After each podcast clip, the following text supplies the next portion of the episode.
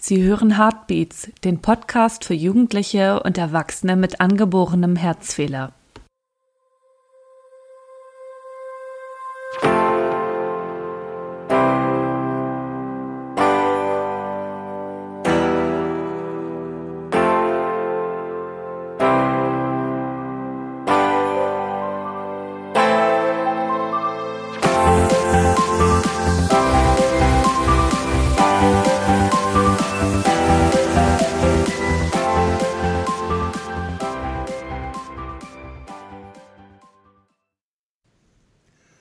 Liebe Hörer, herzlich willkommen bei Heartbeats, dem Podcast für Jugendliche und Erwachsene mit angeborenem Herzfehler. Ich bin André Schunert und heute haben wir den 22. Oktober 2020 und das ist Heartbeats Ausgabe Nummer 13. Und wie immer ähm, sind bei mir der Tobias. Hallo Tobias. Hallo. Und der Robert. Hallo Robert. Hallo. Und auch heute haben wir natürlich einen Gast. Ähm, heute ist, haben wir uns den Oliver eingeladen. Hallo Oliver. Hallo, guten Abend, ihr drei. Ja, guten Abend. Schön, dass du hier bist. Freut uns, dass du äh, Zeit hast, mit uns zu sprechen. Ja, ganz äh, meinerseits besten Dank für die Einladung und äh, ich bin gespannt, was auf äh, uns zukommt. Ja, das. Wir auch. Das, wir auch, wie immer. ähm, ja, da wir, da wir keine ähm, Inf Informationen, keine News haben diesmal, fangen wir gleich mit dem Gespräch an. Oliver, erzähl doch einfach mal, wo du herkommst und äh, ja, was du für ein oder was du für ein Leben führst. Hast du Kinder? Ähm, wie alt bist du und ähm, was für ein Herzfehler hast du? Ja, genau. Also Oliver Kaiser ist mein Name, 45 Jahre mhm. alt. Ich bin wohnhaft in Norderstedt. Das ist ein Ticken nördlich von Hamburg, im Prinzip die verlängerte Landebahn des Hamburger Flughafens. Und ähm, genau, ich bin EMA, weiß es allerdings auch noch nicht seit äh, Beginn meines Lebens, sondern erst seit meinem 25. Lebensjahr. Ähm, ich selbst habe einen Vorhof-Septum-Defekt und einen AV-Block ersten Grades und einen AV-Block zweiten Grades und einen leicht vergrößerten äh, Vorhof und beziehungsweise auch ein leicht vergrößertes äh, Ventrikel auf der rechten Seite. Und ähm, als Kollateralschaden einer sehr spät diagnostizierten Endokarditis habe ich auch noch mir eine Spondylodese eingefangen. Für die, ich sag mal, kardiologischen Zuhörer äh, ist es sicherlich jetzt nicht ganz so geläufig, für die chirurgischen wahrscheinlich schon. Also dahinter verbirgt sich eine ähm, Wirbelversteifung in der, im Rücken. Ähm, in meinem Falle der Lendenwirbel 2 und 3 sind mit einer schönen Titankonstruktion verschraubt worden. Wow. Das äh, klingt heftig. Ja, das, das war es auch. Also insbesondere der Weg dahin war, war ähm, relativ lang und relativ äh, beschwerlich, um nicht zu sagen äh, grenzwertig. Ähm, hm. Kann ich nachher noch mal ein bisschen äh, drauf kommen, wenn, äh, wenn wir vielleicht das Thema Endokarditis ähm, stressen. Ansonsten vielleicht noch mal so für die, für die Abrundung des Herzfehlers an sich. Also ähm, Vorhof-Septum-Defekt, also sprich ein Loch zwischen den Vorhöfen. Äh, in meinem Fall war der Durchmesser so ungefähr 17 Millimeter. Ähm, und das ist 2001, also sprich im Alter von ähm, 26 Jahren, dann im Deutschen Herzzentrum Berlin per Kathetereingriff verschlossen worden.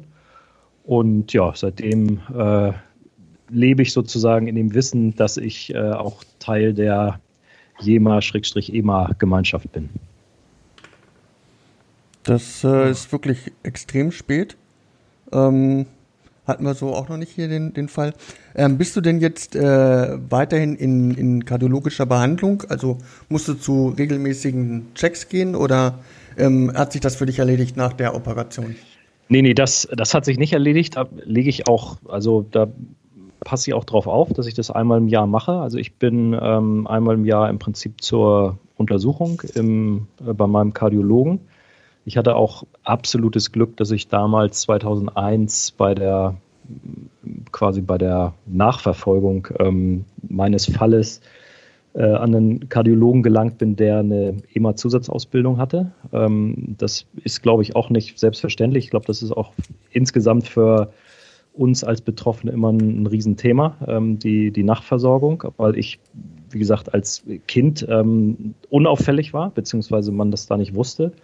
Ähm, das heißt, ich habe also keinen Kinderarzt, der mich, wie sag ich mal, über die, über die Zeit ähm, begleitet hat bis zum 18. Lebensjahr, um dann tatsächlich auch äh, gezielt einen Kardiologen zu suchen, der einen ähm, dann betreuen kann, sondern ich habe halt wirklich durch absolutes äh, äh, Glück dann in der kardiologischen Praxis, in der ich ja, behandelt werde, auf einen Kardiologen zu treffen, der tatsächlich diese EMA-Ausbildung hat.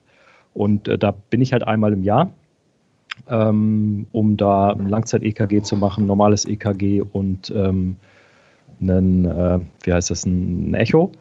Und ähm, insbesondere deshalb, weil man die beiden AV-Blöcke so ein bisschen beobachten muss, weil wenn sich insbesondere der AV-Block zweiten Grades ähm, negativ entwickelt, also von so einem sogenannten Typ Wenkebach, das ist der, den ich habe, ähm, zu einem äh, anderen Typen, ich glaube, der nächst schwerwiegendere ist, äh, ist der AV-Block zweiten Grades Typ Mobitz, glaube ich, heißt es. Ähm, wenn es das wäre, dann bin ich halt ein Fall für, ähm, für eine, ach, wie heißt das, für, für einen Schrittmacher. Und ähm, das muss man halt so ein bisschen äh, im Auge behalten. Ähm, Oliver, gehst du zu einem Kinderkardiologen oder zu einem Erwachsenenkardiologen? Nee, ich gehe zu einem, ich gehe zu einem Erwachsenenkardiologen, aber jemand, der tatsächlich auch äh, zertifiziert ist. Ja. Ähm, ich bin ja da, wo wir auch ähm, Robert kennt die Räumlichkeiten, ähm, ja. da wo wir im Prinzip die, den Talkabend mit äh, einem Leidensgenossen in Anführungszeichen, also mit James Lawrence vom FC St. Pauli gemacht hatten. Äh, das ist auch die Praxis, wo ich behandelt werde und äh, Herr Dr. Kindl, also mein äh, Kardiologe, der ist, ähm, der ist darauf so ein bisschen spezialisiert und das war damals, als ich 2001 eigentlich mehr durch Zufall äh, in der Praxis aufgeschlagen bin, auch ein Stück weit mein Glück. Mhm. Ist also ein, äh, ja, ein Erwachsenenkardiologe, der EMA-zertifiziert ist. Genau. Ich, also alle, die ich kenne, sind eigentlich Kinderkardiologen EMA-zertifiziert. Also es ähm, wüsste, also ich, ich kenne keinen, keinen weiteren, ähm, ähm, der, der den quasi äh, so rum zertifiziert ist, ja. Von daher, aber vielleicht auch äh, ja, gar nicht so schlecht eigentlich, ne? Nee, genau. Also das, das ist absolutes Glück. Kann, ich kann mhm. vielleicht mal ähm, sozusagen so ein bisschen ausholen, wie, wie das entdeckt worden ist. Ähm, ja, sehr ähm, gerne. Genau, also wie gesagt, ich habe dann, ähm, wie gesagt, bis zum Alter von 25 eigentlich völlig normal ähm, ähm, gelebt äh, mit Kindergarten, Schule. ich habe dann äh, studiert in Hamburg auf Betriebswirtschaftslehre das war eigentlich alles völlig normal. Ich habe ein bisschen höherklassiger Fußball gespielt auf äh, Ebene Landesliga, Bezirksliga. Oh. Ähm, also das war eigentlich alles äh, total unauffällig. Ähm, bin gern schwimmen gegangen, habe Tennis gespielt. Also ich war eigentlich immer ein, aktiver, sportlicher Mensch. Und ähm, ich habe dann 2001 nach Abschluss meines Studiums ähm, ein Trainee-Programm bei, bei den hamburgischen Elektriz Elektrizitätswerken gemacht. Also die Hamburger Zuhörer kennen das eher unter dem Namen HEW. Ähm, und die HEW als ähm, Kernkraftwerksbetreiber ähm, macht halt eine etwas, ich sag mal, eine etwas tiefere Einstellungsuntersuchung von allen ähm, Mitarbeitern oder allen potenziellen Mitarbeitern. Ähm, das heißt, völlig egal, ob man jetzt im Betriebsrestaurant äh, an der Kasse sitzt, ob man äh, Abrechnung für Stromkunden macht, ob man Reaktorfahrer in äh, Brunsbüttel oder Brockdorf ist oder wie ich halt ein, äh, ein Trainee-Programm äh, macht. Man durchläuft eigentlich ein standardisiertes Einstellungsverfahren. Das ist wohl ein Passus irgendwie im Atomgesetz, dass, äh, dass das auch ein EKG beinhaltet. Und äh, dann habe ich mir halt damals im April 2001 nichts dabei gedacht, äh, EKG geschrieben und Augen geguckt und ähm, diese sonstigen Sachen, die man macht, ähm, also Augen, Ohren, ähm, Blutdruck, also alles das wurde gemacht, auch ein EKG.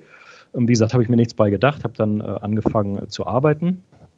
Und ähm, so nach acht Wochen rief mich dann der Betriebsarzt nochmal an und meinte, Mensch, Herr Kaiser, ähm, kommen Sie bitte nochmal zu mir. Ich würde mir gerne nochmal, würde gerne nochmal ein EKG schreiben. Das sieht, ähm, sieht irgendwie auffällig aus. Das kann eine verschleppte Grippe sein, aber ich, ich würde mir das gerne nochmal angucken.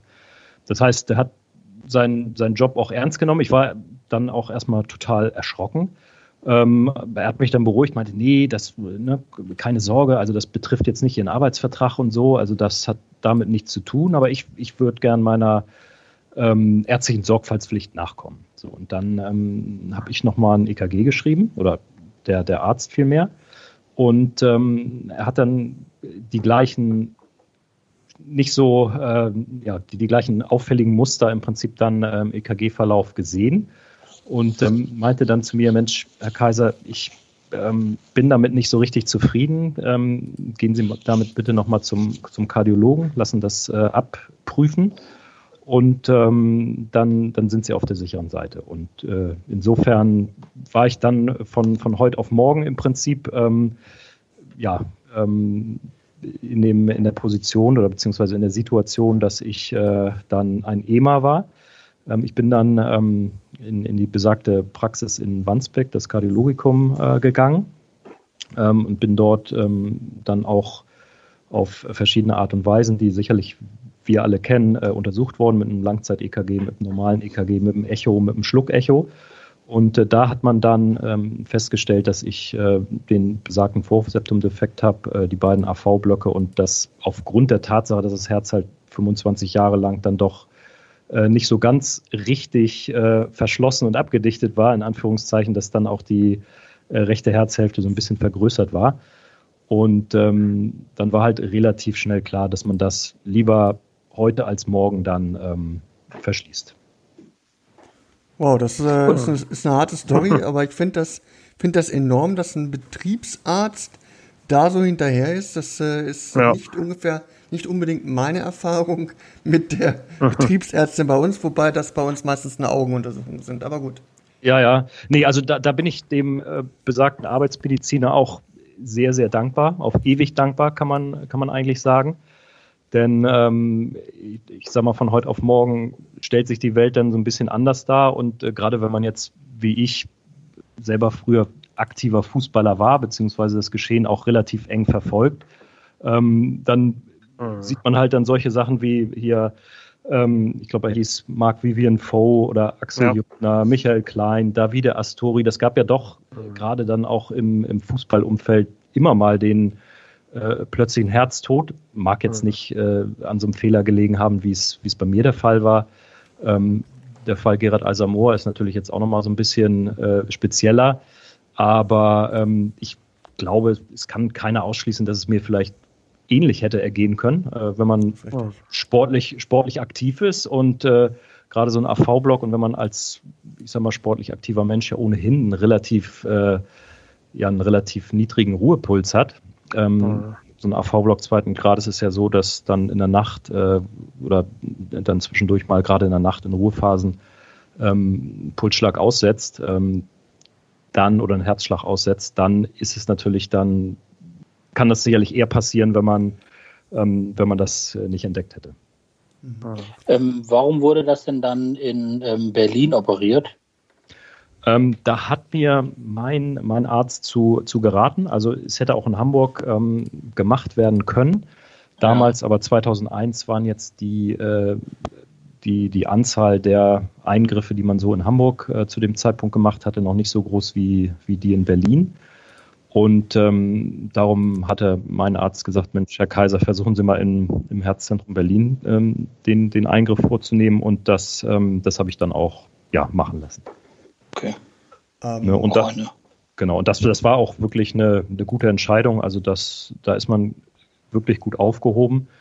Und ähm, das klingt jetzt kitschig, aber am Abend vor der OP ähm, kam dann in der Tagesschau ähm, die, die Mitteilung, dass ähm, die HIV, also mein Arbeitgeber, die BEWAG, also die, die Berliner ähm, Stadtwerke, wenn man so will, die FEAG und die Laubag, die ostdeutsche Elektrizitätswirtschaft ähm, fusioniert werden, weil der Anteilseigner der BEWAG seine Anteile verkauft hat. Und äh, insofern war ich dann auch irgendwie von, von heute auf morgen nicht nur äh, von, einer, von einer neuen gesundheitlichen Situation, sondern auch äh, ja, in einem totalen beruflichen äh, Umbruch durch so eine Fusionssituation. Ja. Ähm, ich würde ganz gerne mal ein kleines Stück zurück. Ähm, nimmst du ähm, Medikamente im Moment? Äh, nein, momentan nicht. Also ich habe dann nach dem Eingriff ähm, logischerweise welche genommen, insbesondere Blutverdünner und ähm, ja, Medikamente, um da halt äh, Trompen und so weiter äh, zu vermeiden. Und ich habe, ähm, ich hatte das ja zwischendurch äh, erwähnt oder angedeutet, äh, ich habe dann natürlich, als die Endokarditis-Odyssee lief, da habe ich äh, ja, sehr viele Medikamente bekommen und auch welche, die eigentlich kontraproduktiv waren, aber kann ich gleich nochmal ein bisschen was zu erzählen. Mhm. Mhm. Ähm, diese Rückenversteifung, die du angesprochen hast, hast du dafür irgendwelche äh, Hilfsmittel oder irgendwas bekommen noch, dass, dass es da ein bisschen, dass die dir helfen oder irgendwie sowas? Mm, also ich muss ein bisschen aufpassen. Also ich muss da immer ordentlich ähm, mich auch bewegen und ein bisschen gezielte Übungen machen weil ähm, wenn quasi eine Bandscheibe dann entfernt ist ähm, und zwei Wirbel versteift sind, tragen halt die Bandscheiben, die drüber und drunter sind, überproportional viel Gewicht. Ähm, und wenn man dann nicht so richtig aktiv ist, ähm, ist es ein, haben mir die, ähm, die Orthopäden erklärt, ist es wie so ein Dominospiel. Also dann kann mhm. das sein, dass dann die nächste Bandscheibe und die nächste und dann die übernächste fällig sind mit so einer Versteifung. Und ähm, insofern muss ich da ein bisschen aufpassen, aber ich kann mich eigentlich relativ normal äh, bewegen. Okay. Ja. Ähm, wo, wo, wir bei dem Thema sind, du, du hast gesagt, du hast ähm, relativ hochklassig Fußball gespielt. Wie sieht das im Moment aus? Ähm, kannst du Sport machen oder, oder was machst du an Sport noch? Ja, ich, also ich gehe so ein bisschen je nach Lust und Laune ein bis dreimal äh, die Woche laufen. Ich habe das auch ähm, zwischen dem, äh, ich sag mal, nach dem Eingriff hatte ich ein halb, also nach dem, nach der nachdem das, äh, der, das Berufsseptum-Defekt verschlossen worden ist, ähm, habe ich ein Dreivierteljahr gar nichts machen können und dürfen. Habe dann irgendwann grünes Licht bekommen, ähm, wieder was zu machen. Ähm, habe zwar auch wieder angefangen, Fußball zu spielen, aber das war dann mehr äh, schlecht als recht, äh, wenn, man, wenn man ganz ehrlich ist. ähm, und ich bin dann ähm, beim Laufsport gelandet und habe dann tatsächlich ähm, das geschafft, 2004 2004 und 2005 jeweils einen Marathon zu laufen in Hamburg und 2007 dann nochmal. Also ich, ich bin da schon äh, aktiv. Das heißt, da, ähm, da gibt es auch keine Einschränkungen. Also da passt dann, ah, da habe ich mir vorher natürlich auch das grüne Licht geben lassen vom Kardiologen.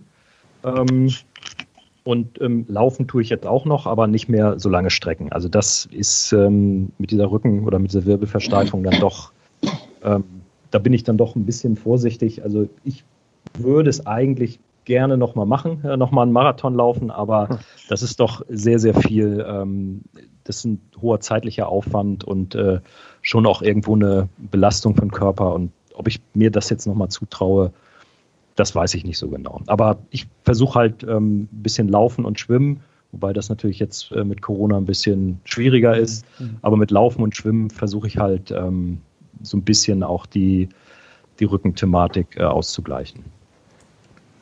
Ja, das klingt auf jeden Fall eine Menge mehr Sport oder deutlich sportlicher als zwei Drittel von uns äh, auf die Reihe kriegen, denke ich mal. Ja, ja, ja. Da, also ich habe, wenn man, wenn man so will, habe ich auch Glück gehabt. Ne? Also das ist dann, glaube ich, wenn man so das Jema-Universum kennt und ich kenne durch meine Aktivitäten jetzt bei beim Verein Jema e.V. ja auch dann den einen oder die andere, ähm, da habe ich schon absolutes äh, Glück gehabt. Da ist das Klagen auf hohem Niveau. Ähm, aber wenn ich vielleicht gleich nochmal so die, das Jahr 14, 15 rekapituliere, äh, wie es überhaupt zu der Rückenversteifung kam, dann ähm, gibt es, glaube ich, auch wenige, die tauschen wollen würden. Ja. Eine Frage habe ich jetzt noch, du hast es schon angesprochen, äh, äh, also dass sein rechtes, rechter Ventrikel und rechter äh, Vorhof so ein bisschen größer geworden sind. War das jetzt, hat sich das nach dem Verschluss ein bisschen gebessert oder ist das so geblieben? Ja, das hat sich, das hat sich tatsächlich ein bisschen ähm, gebessert. Mhm. Und ähm, das, da war es der Vorteil, dass ich das jetzt auch ein paar mehr äh, mal aufs Herz raufgeguckt hatten, ähm, weil das jetzt dem einen oder anderen ähm, Kardiologen bzw. Internisten, als ich ähm, 2014, 15 durch diverse Krankenhäuser in Hamburg getourt bin. Ähm, dann natürlich nochmal mit dem frischen Auge draufgeschaut worden ist. Also nicht nur von meinem Kardiologen, sondern auch von anderen. Und ähm, die hatten da den Eindruck, dass es jetzt ähm, sich doch nach dem Verschluss und ähm, über die Zeit doch ein bisschen wieder normalisiert hat. Weil das ist, äh, das ist natürlich, weil mein Herzfehler hat so ein bisschen ähnliche Auswirkungen. Äh, also, dass, dass wenn, wenn da was irritiert ist, das rechte Herz immer ein bisschen größer wird und da ist natürlich immer die Gefahr, dass es nicht zurückgeht und dass es dadurch auch Schwierigkeiten gibt halt so. Ne? Und das, was du halt auch vorhin angesprochen hattest, eh, so im Fußballumfeld gab es ja auch schon mal, hat man ja genug Namen oder kennt man genug Namen, wo, wo quasi was Plötzliches passiert ist, aber bei dir hat es ja durchaus, wenn das jetzt von dem Betriebsrat nicht festgestellt worden wäre, auch die Schiene laufen können, dass, hätte, äh, genau, hätte passiert, dass es irgendwann mal auch nicht mehr operabel gewesen wäre. Und genau. dann, ne, und der, das Herz ist ja auch ein, äh, hat ja auch die gute Eigenschaft, viel zu kompensieren. Und äh, aber wenn es dann nicht mehr kompensieren kann, ist es dann auch zu spät. Ne? Deswegen ja, ja. sind ja auch diese regelmäßigen, was auch schon gesagt, die regelmäßigen Kontrollen wichtig. So, ne? Ja, ja genau. Nee, die, die, die versuche ich auch wirklich einzuhalten. Genau, genau. Ah, okay. Aber das ist ja schön, dass es dann bei dir quasi noch nicht zu spät war und dass der Betriebsarzt dann sei Dank genau. äh, das nochmal ein bisschen besser geworden ist, ja. Äh, unterm Strich hätte es auch gerne die Bundeswehr bei der Musterung. Ich musste das ja als Jahrgang 75 auch durchaus noch äh, erleiden, dieses Schicksal. Ähm, die hätten das gerne auch angucken können, weil dann hätte ich mir ein Jahr, äh, wie soll ich sagen, ein Jahr gespart. ja, oh, ich, ja. Glaube, ich glaube, dein Jahrgang war der, wo sie unbedingt alle genommen oder wo sie alle genommen haben. Da habe ich äh, von Freunden auch diverse Geschichten erzählt bekommen, mit was sie dort äh, tauglich gemustert ja, ja. wurden. Ja, ja, ja, genau, aber da hat, man, da hat man nicht aufs Herz geguckt. Also da gab es bei mir überhaupt keine hm. Einschränkung. Ich war für alles äh, erlaubt. Ich habe mich dann aber im Nachgang, nachdem äh, das 2001 gemacht worden ist, ich habe mich dann tatsächlich ausmustern lassen, weil ich in einem äh, Truppenteil war, der noch einigermaßen konkurrenzfähig war, nämlich bei der ABC-Abwehr. Das waren ja so die hm. einzigen Sachen, die Deutschland dann mal in die Welt geschickt hat, habe ich mir gedacht, nee, komm, also bevor die jetzt auf irgendeine Idee kommen, ähm, lass ich mich ausmustern. So, ich habe dann tatsächlich nochmal diese ganze Musterung durchlaufen müssen ne? und ähm, mhm. habe dann auch irgendwann zum Arzt gesagt, hören Sie mal, ich, ich will mich hier ausmustern lassen. Ich, ich muss jetzt hier nicht äh, nochmal fünf Kniebeugen machen und all diese ganzen Sachen wie die 18-Jährigen, die hier um mich rumsitzen, sondern ich möchte hier weg. Ich möchte aus Ihrer Kartei raus. Naja, und dann ähm, hat mir dann tatsächlich so ein äh, Bundeswehrarzt mit leichenbitter Miene äh, mitgeteilt, dass ich nicht tauglich bin, weil ähm, ich ja ein ähm, körperfremdes Material bei mir im Körper habe. oh Mensch. Okay, gut. Ah, skurril. Ja, ja. Also wirklich skurril. Ja, ja das, das klingt echt, echt übel. Okay, gut. Ja, Mensch, dann äh, brauchen wir ja eigentlich gar nicht groß über äh, die Geburt äh, beziehungsweise die Schwangerschaft deiner Mutter sprechen, weil da gibt es ja nichts, was die jetzt, oder da, das, das ist ja klar, dass die Ärzte da nichts entdeckt haben, wenn nee, das genau. erst so spät gewesen ist. Und äh, in der Kindheit hast du dann ja wahrscheinlich auch gar keine Einschränkungen gehabt. Nee, so, überhaupt nicht. Also wie gesagt, für mich war das so aus, aus heiterem Himmel, mhm. ähm, dass äh, das entdeckt worden ist. Im Nachhinein natürlich ähm, Glück, muss man sagen. Also dass ich dann auch wirklich ahnen äh, sehr aufmerksamen Betriebsarzt zu fassen gekriegt hatte und dann auch äh, in, dem, in der kardiologischen Praxis, in der ich war, dass da auch jemand war, der sich damit ausgekannt hat. Gibt es denn bei dir in der, in der Verwandtschaft auch ähm, noch weitere ähm, angeborene Herzfehler oder bist du da der Einzige? Also nach meinem Wissen bin ich der Einzige.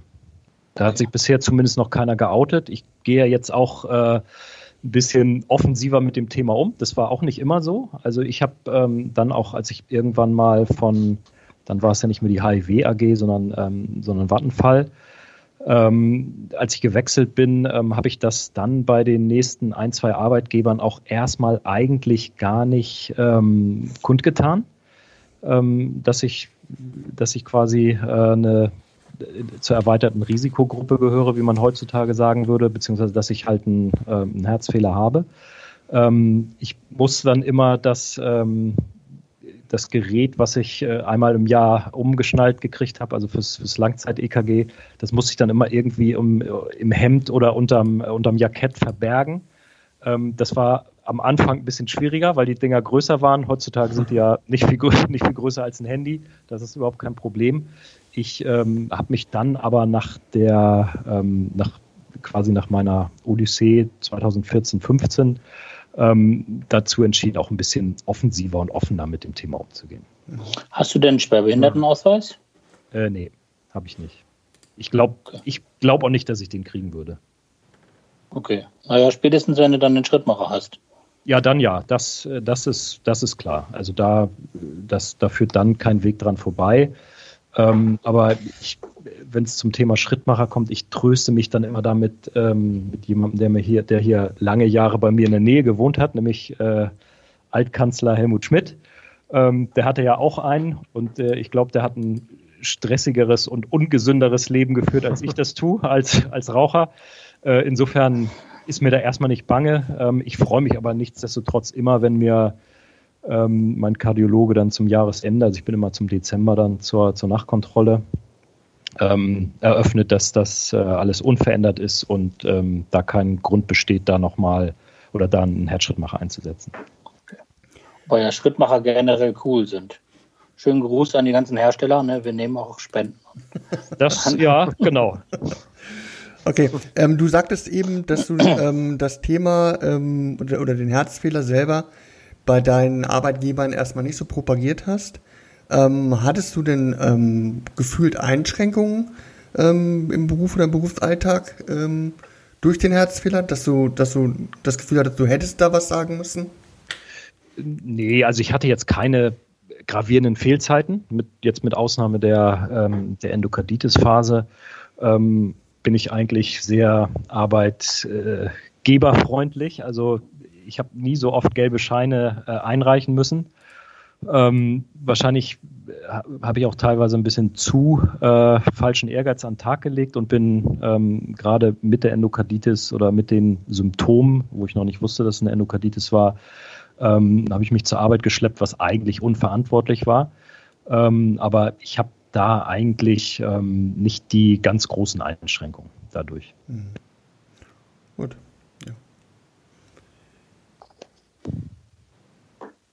Ja, dann, ähm, wie haben denn deine Eltern darauf reagiert, dass äh, bei dir dann ein Herzfehler diagnostiziert wurde im, ich sag mal, recht hohen Alter?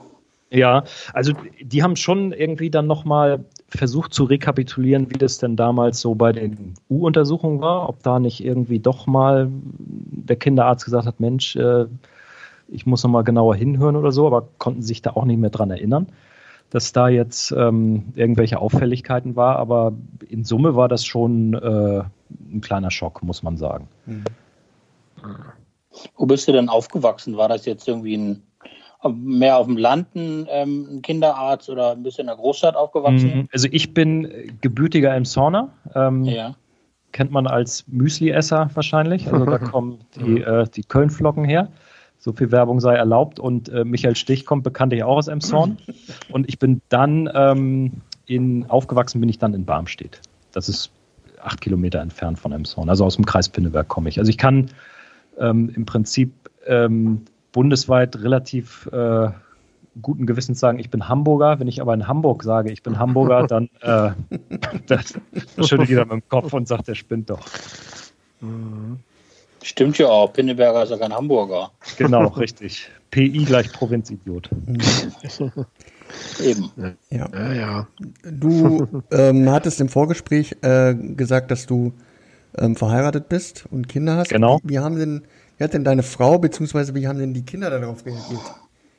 Ähm, gut, also die, die Kinder sind ja dann damit äh, reingewachsen, die waren noch nicht da, als, mhm, ähm, ja. als äh, quasi das diagnostiziert worden ist. Ich hatte mich dann auch ähm, logischerweise mit meinem Kardiologen unterhalten, ob das denn äh, vererbbar ist oder ob es dann erhöhtes Risiko gibt. Das, äh, das hat er verneint. Ähm, und insofern gehört das irgendwie ein Stück weit dazu. Ähm, klar, für meine Frau, die damals noch nicht meine Frau war, sondern meine Freundin, war das natürlich auch ein, ein einschneidendes äh, Thema, dass man dann, dass sie dann mitgekommen ist, als ich in Berlin den Eingriff hatte und sie hat dann da irgendwie mit in einer Wohnung ähm, gewohnt, die das äh, Herzzentrum vermittelt hatte, die da irgendein Mitarbeiter ähm, vermietet hat, gerade für solche Fälle, wenn Angehörige äh, während der, ähm, der, der Krankenhausaufenthalte ähm, bei dem Patienten sein wollen. Und äh, die hat mich dann da äh, tatkräftig quasi äh, begleitet und, und unterstützt, als ich in Berlin ähm, lag. Mhm. Ist, ist, ah. ist, sie denn, äh, ist sie denn jemand, der dich jetzt äh, so ein bisschen in, in Watte packen möchte eher jetzt? Oder ähm, geht, die relativ, geht sie relativ normal mit dir um? Ich glaube, das würde sie gerne machen, aber ich äh, lasse es nicht zu. okay, gut. Was das normale oder das war in Watte packen? Das in Watte packen lasse ich nicht okay. zu. ähm, was mich nochmal interessieren würde, ist, ähm, gab es jetzt von dir aus, ähm, sagen wir so, aus, aus, aus psychischer Sicht, ähm, hast du da gebraucht, um das Ganze zu verarbeiten? Äh, weil du hast ja gesagt, du warst ein junger, aktiver Sportler und auf einmal so eine Diagnose zu kriegen, ist natürlich schon, ja, schon der Hammer.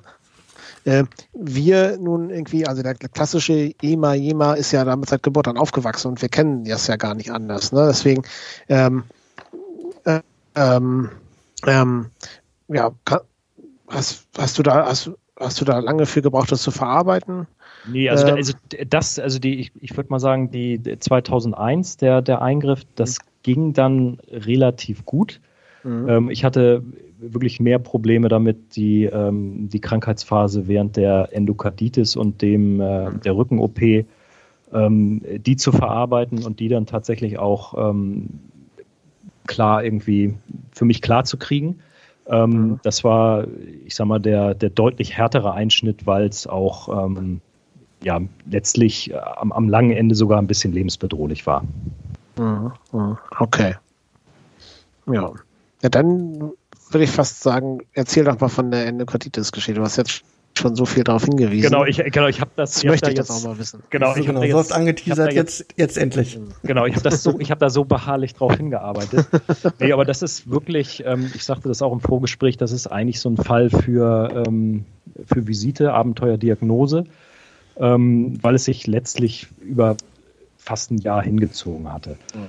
Ähm, das war 2014, Frühjahr 2014. Ich hatte kurz hintereinander zwei äh, Infekte, äh, einmal Magen-Darm, einmal ähm, so Hals, Nasen, Ohren.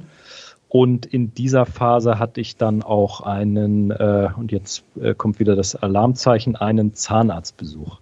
So, zwar nur das, äh, die, die normale ähm, Routineuntersuchung mit Zahnsteinentfernung und solchen Sachen, aber das wird möglicherweise die, die Ursache gewesen sein.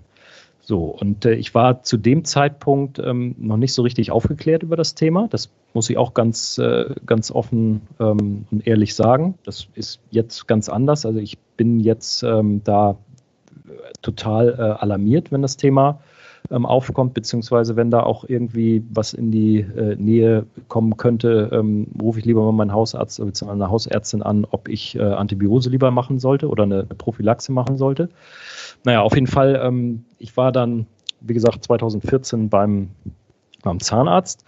Äh, und dann hatte ich im, im Frühjahr ähm, irgendwann so ein Ziehen in der linken, linken Seite. Also da, wo das Herz ist, da, da bin ich natürlich dann sowieso ein bisschen sensibler gewesen. Ähm, ein bisschen schlechter Luft gekriegt und habe mich dann im Prinzip selber eingewiesen. Also ich bin dann ins Krankenhaus gegangen, habe gesagt, Mensch, hier, das zieht hier alles so ein bisschen und ich kriege nicht so richtig gut Luft und ähm, können Sie nur das bitte mal abchecken. So, das hat man, hat man geguckt, nee, Mensch, wir sehen da nichts und so und hat dann aber auch Blut abgenommen und hat ähm, erhöhte Entzündungswerte im Blut festgestellt. Und oh Mensch, Herr Kaiser, das ist ja doch, äh, das ist ja sehr hoch und äh, wir behalten Sie mal lieber hier. So, und dann war ich äh, eine Woche im Krankenhaus und äh, die Werte gingen dann ein bisschen runter, ein bisschen hoch. Das, das schwankte immer so ein bisschen. Ich bin dann aber mit einer, mit offensichtlich vertretbaren Entzündungswerten wieder entlassen worden. So, und ich bin dann über den Sommer nicht so richtig wieder in Tritt gekommen und habe mich immer schlapp gefühlt, habe ähm, immer mal Fieber gehabt, ähm, Nachtschweiß, Schüttelfrost, habe doch relativ stark abgenommen und ähm, habe dann eine Ärzte-Odyssee gestartet. Ich war erst dann beim, äh, beim, beim Lungenarzt oder Lungenfacharzt ähm, der hat dann nicht so richtig was festgestellt, beziehungsweise gesagt, naja, gut, sie hatten hier so ein bisschen eine Rippenfellentzündung, aber das, ob das jetzt die, die Ursache ist. Ähm, ja, liebe Hörer, da hatten wir kurz technische Probleme, ähm, aber der Oliver erzählt jetzt weiter und zwar ab der Geschichte ähm, wo er beim Lungenfacharzt dann war. Äh, ja, bitte, Oliver, einfach, einfach weiter erzählen. Genau, also der, der Lungenfacharzt hat dann eine, eine Rippenfellentzündung, also im Prinzip so die äh, Schicht vor der, ähm, vor der Lunge ähm, diagnostiziert, meinte, ah, okay, aber ob da jetzt ihre ganzen Beschwerden herkommen, weiß ich nicht so genau. Ich habe dann in der Zeit ähm, gekriegt, weil Antibiotika damals nicht so richtig angeschlagen hatten. Und ähm, es wurde dann auch die nächsten Wochen nicht viel besser. Ich bin dann ähm, weiter überwiesen worden zu einem Rheumatologen. Und äh, der hat dann auch nochmal äh, diverse Sachen ähm, getestet und äh, anhand der Symptome dann ähm, ja, die Diagnose gestellt, dass ich eine seltene Rheumaart habe. Rheuma kann man nur so als Ausschlussdiagnose ähm, ähm, treffen. Ich hatte irgendwie fünf von sechs äh, der der Symptome, die auf äh, Morbus Still, also die, den, die Rheumaart, die ich dann angeblich hatte, ähm, zutreffen. Und ähm, dann im Rückblick äh, weiß ich das natürlich auch erst, ähm, fing eigentlich das, das Unheil an. Das war, glaube ich, dann September 2014. Und ich habe dann relativ äh, starke Rheuma-Medikamente bekommen in mehreren Stufen, weil die ersten nicht so richtig anschlugen, äh, wurde dann nochmal draufgelegt und nochmal draufgelegt. Und ähm, Rheuma-Medikamente sind ja im Prinzip Immunsuppressiva, das heißt, äh, die setzen im Prinzip die Autoimmunkräfte oder die, die Immunkräfte des, äh, des Körpers so ein bisschen außer Kraft. Und das freut natürlich ähm, Bakterien, die ich ja äh, offensichtlich äh, hatte. Also ich hatte ja das Thema Endokarditis schon ein paar Mal angesprochen. Äh, Im Nachhinein ist man immer schlauer. Ähm, das heißt, ähm, es wurde dann wirklich rapide schlechter zum, zum Jahresende. Ähm, ich war nachher auch nicht mehr äh, bewegungsfähig, weil die Bakterien dann äh, den Rücken angegriffen hatten und äh, mich dann ein Orthopäde, nachdem er äh, ein Röntgenbild äh, gesehen hatte, von, von heute auf morgen dann im Prinzip in Krankenhaus eingewiesen hat. Ähm, dort haben die, ähm, die Ärzte dann auch ähm, die, die Röntgenbilder gesehen. Ähm, die haben dann auch nochmal ähm, die die ganze Prozedur mit Echo und EKG gemacht, haben dann gesehen, oh, da ist aber sind auch sind Bakterienstrukturen an ihrem äh, Amplatzer, also an dem Schirmchen, was ich für den ähm, für den Vorhoffseptumdefekt eingesetzt bekommen habe. Ähm, Herr Kaiser, das, das sieht nicht gut aus. Wir haben jetzt zwei Möglichkeiten. Wir äh, überweisen Sie weiter ins, ins UKE, ähm, weil wir hier keine Herzspezialisten haben, oder wir operieren ähm, Ihren Rücken auf eigenes Risiko. Und da ich halt extreme Schmerzen hatte und mich auch nicht mehr bewegen konnte, was für mich eigentlich ein Graus ist, äh, weil ich mich gerne bewege, habe ich äh, unterschrieben, dass, äh, dass die OP auf, auf eigenes Risiko stattfindet. Ähm, und sprich dann äh, die, die zwei Wirbel versteift worden sind. Und ähm, halt unter der OP ähm, hat man dann beschlossen, ähm, da mal eine Blutkultur anzulegen, weil das wohl auch relativ äh, augenfällig war, ähm, was da hinten los war in meinem Rücken. Und ähm, dann, ja, ein, zwei Tage später, als ich dann ähm, wieder ein bisschen bei Sinnen war, ähm, kam dann halt ein, äh, ein, einer der Operateure an und meinte, Mensch, Herr Kaiser, jetzt, jetzt wissen wir, was es, was es sein könnte. Ähm, Rheuma glauben wir nicht, sondern äh, wir haben in der Blutkultur halt äh, Staphylococcus aureus festgestellt, also so ein Bakterium. Und äh, das hat sich wahrscheinlich auch bei Ihnen äh, am, am, äh, am Platzer, also sprich am Schirmchen festgesetzt. Ähm, wir können hier jetzt ähm, bei uns in der chirurgischen Abteilung nicht, so, nicht mehr so viel tun. Ähm, wir sorgen jetzt dafür, dass sie transportfähig sind und dann werden sie ähm, weitergeschickt ans UKE. So, und dann bin ich ähm, quasi von, äh, vom AK Eilbeck, ähm, wo der Rücken wirklich sehr, sehr gut operiert worden ist, ins UKE verlegt worden. So, und logischerweise, wenn man eine Rücken-OP hat, ist ja eigentlich ähm, Sinn und Zweck, dass man schnell wieder auf die Beine kommt und mobilisiert wird und über, ähm, über einen Rollator und Krücken wieder äh, normales Gehen lernt. Aber das war bei mir nicht möglich, weil ich habe zu dem Zeitpunkt keine 60 Kilo mehr gewogen ähm, und war wirklich ein Wrack und ähm, war dann eigentlich auch zehn Stunden am Tag ähm, am Tropf für Antibiotika. Und äh, im UKE hat man dann halt nochmal wieder alles äh, untersucht und aufs Herz geguckt und äh, Schluckecho gemacht und ähm, wirklich äh, alles äh, diskutiert, was man denn nun mit mir macht. Also ob man tatsächlich ähm, mich also an die Herz-Lungen-Maschine legt und äh, diese, diese Trompen und den Amplatzer rausschneidet und das Herz dann irgendwie anders flickt ähm, oder, oder wie man mit mir umgeht. Also ich war eigentlich eine Woche lang ähm, leider so ein Stück weit Versuchsobjekt im, im UKE. Ähm, das führte so weit, dass sich bei mir dann am Bett auch äh, Herzchirurgen, die halt gerne operieren äh, und Kardiologen ähm, gestritten haben. Ähm, nee, wir sind der, äh, sind der Meinung, das wird weniger. Nein, da ist was am Herzen, was da nicht hinhört. Das muss bloß so schnell wie möglich raus. Ähm, ich war eigentlich auch schon OP fertig und hatte eine Thoraxweste angepasst bekommen. Also ich war eigentlich quasi schon äh, zur Vorstufe für, für eine Herz-Lungen-Maschine. Ähm, und ähm, dann war der Entschluss, nee, wir, wir gucken da jetzt noch einmal rauf. Wir haben, wir haben so ein bisschen den Eindruck, es wird weniger. Die, die, die Antibiotika schlagen an. So, und ähm, dann hat man sich nach sieben Tagen wirklich entschieden, ähm, mich nicht aufzumachen. Und ähm, das war natürlich eine, eine Riesenerleichterung, weil alle jetzt äh, in meinem Umfeld und meine Frau und meine Familie und meine Eltern, meine Kinder, die waren alle total, ähm, ja, die wussten nicht, nicht mehr, äh, wo, wo hinten und vorne ist, weil ich irgendwie aus mit, mit äh, halb, sag mal, halbtäglicher, ähm, mit halbtäglichen Taktungen äh, andere Diagnosen beziehungsweise andere ähm, ähm, ja, wie soll ich sagen, andere Marschrichtungen durchgegeben hatte. Und dann hatte ich halt das Glück, dass, äh, dass das Antibiotikum äh, angeschlagen ist und ich dann wirklich auch ähm, relativ schnell wieder auf die Beine gekommen bin. Ich habe dann noch eine, eine Reha in Damp gemacht und ähm, war dann äh, nach dem Sommer, also dann mittlerweile sprechen wir von Juni, Juli äh, 2015, äh, da habe ich dann quasi die Wiedereingliederung in, äh, in Beruf angefangen.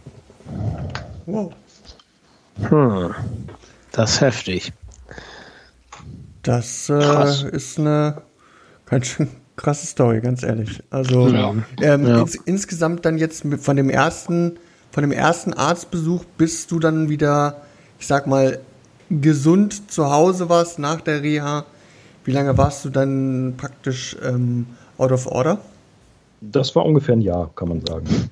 Ja, und, mhm. und dann natürlich bisschen Hochlaufphase. Ne? Also am Anfang ähm, war ich dann froh, dass ich, äh, ich sag mal, zehn Minuten spazieren gehen konnte. Ähm, ich sag mal, bis ich dann wieder wirklich joggen konnte und so. Das hat wirklich sehr, sehr lange gedauert.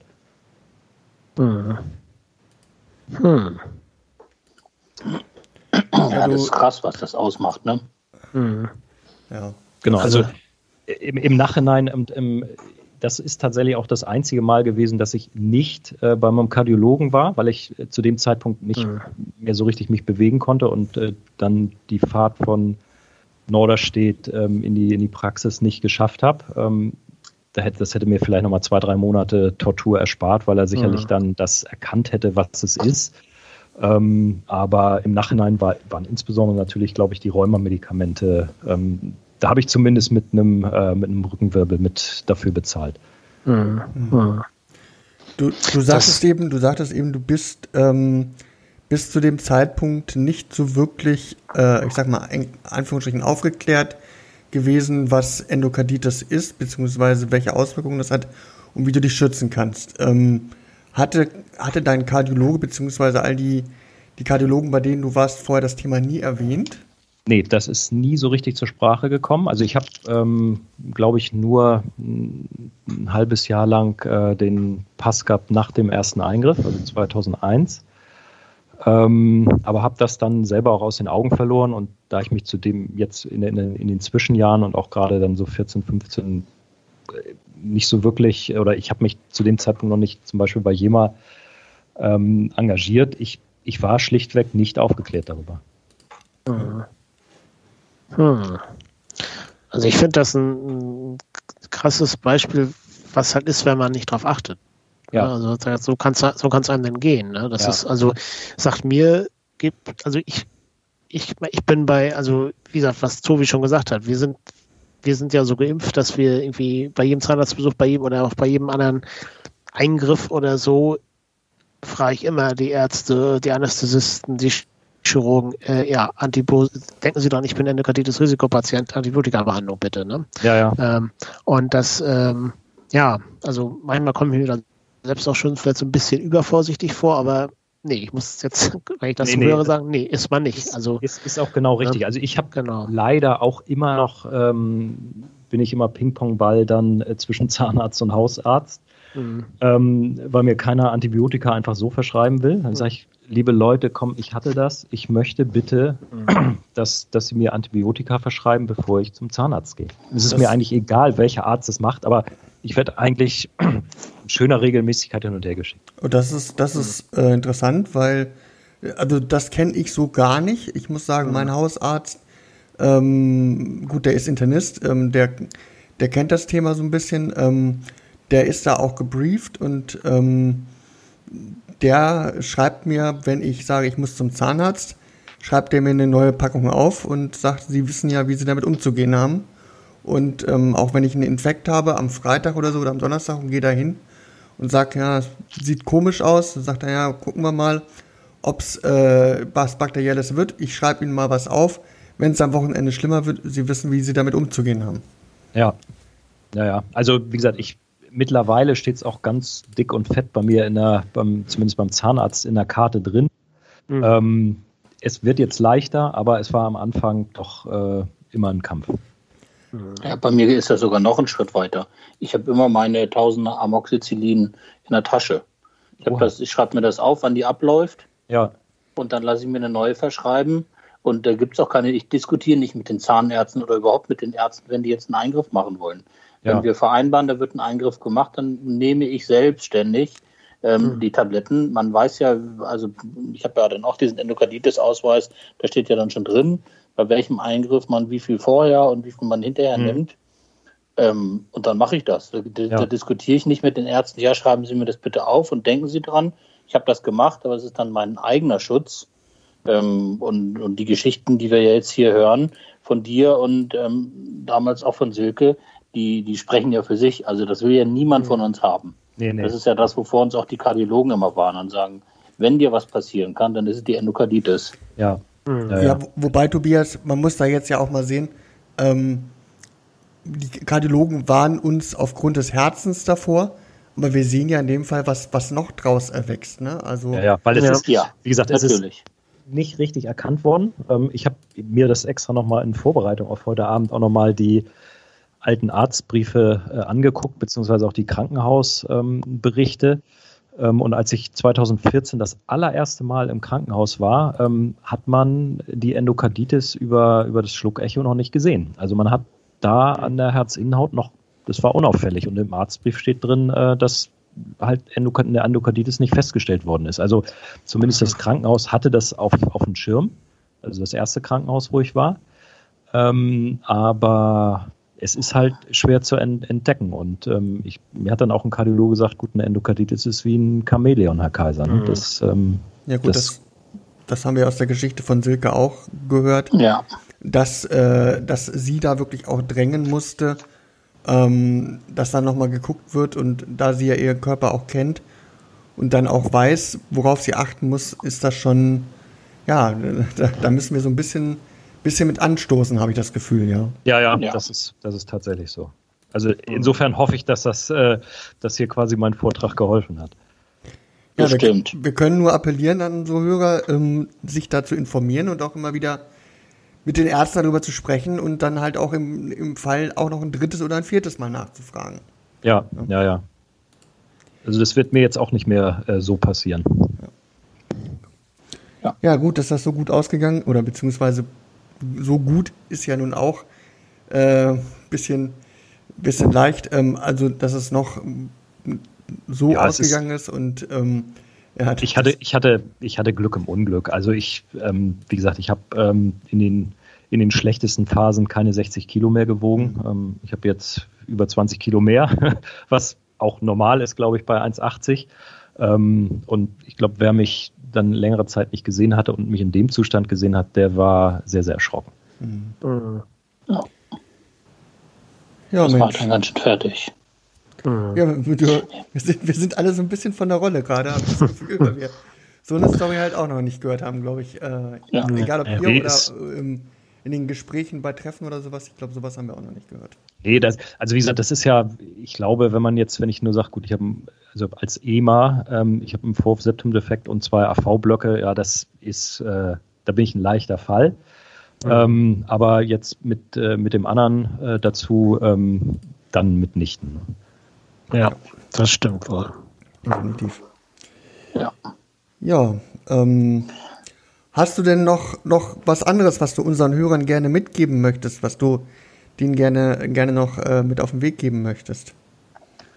Oh, das ist jetzt äh, ein harter Bruch. Nee, so aus dem, aus dem Stegreif. Ähm, Entschuldigung. Nee, nee habe ich, hab ich, also fällt mir jetzt äh, so ad hoc nichts ein, leider. Ja, aber ich glaube, die, äh, ja, die Quintessenz ist ähm, das, was auch unsere Ärzte mal sagen. Ähm, achtet auf die Endokarditis-Prophylaxe. Ja, ja, ja. Und daran erkennt man dann auch, warum sie das sagen. Ähm, auch wenn man jetzt wie zum Beispiel ich noch nie eine Endokarditis hatte, toi toi toi, aber dann scheine ich auch ähm, was richtig gemacht zu haben. Ja. Dann ist es ja nicht so, ja, dass ja. ich nicht zum Zahnarzt gehe oder nicht auch mal einen Infekt habe. Nee, nee, genau. Ähm, und das hat das, ja jeder mal. Genau, und das, das Tückische war, also ich glaube, im Nachhinein, wenn man beim aller, allerersten Krankenhausaufenthalt eine Blutkultur gemacht hätte und den ja. Keim festgestellt hätte, ja, dann hätte, ich, hätte ich mhm. zwar zehn Wochen irgendwie oder zehn Wochen, sechs Wochen am Tropf gehangen ja. äh, mit der Antibiose, aber hätte mir einiges erspart. Genau. Ja, und. Ähm, wie gesagt, da nehmen sich natürlich dann auch die, die Krankenhäuser keine Zeit, beziehungsweise eine Blutkultur kostet wahrscheinlich auch ein bisschen mehr. Ähm, mhm. Würde ich, glaube ich, mittlerweile im Zweifelsfall auch aus eigener Tasche bezahlen. Ja, und du musst es halt auch im Krankenhaus begründen. Ja, richtig. Mhm. Ja. Ich, ich kann einen Leitsordner mitbringen mit äh, diversen Berichten. Ja. ja, gut. Gut.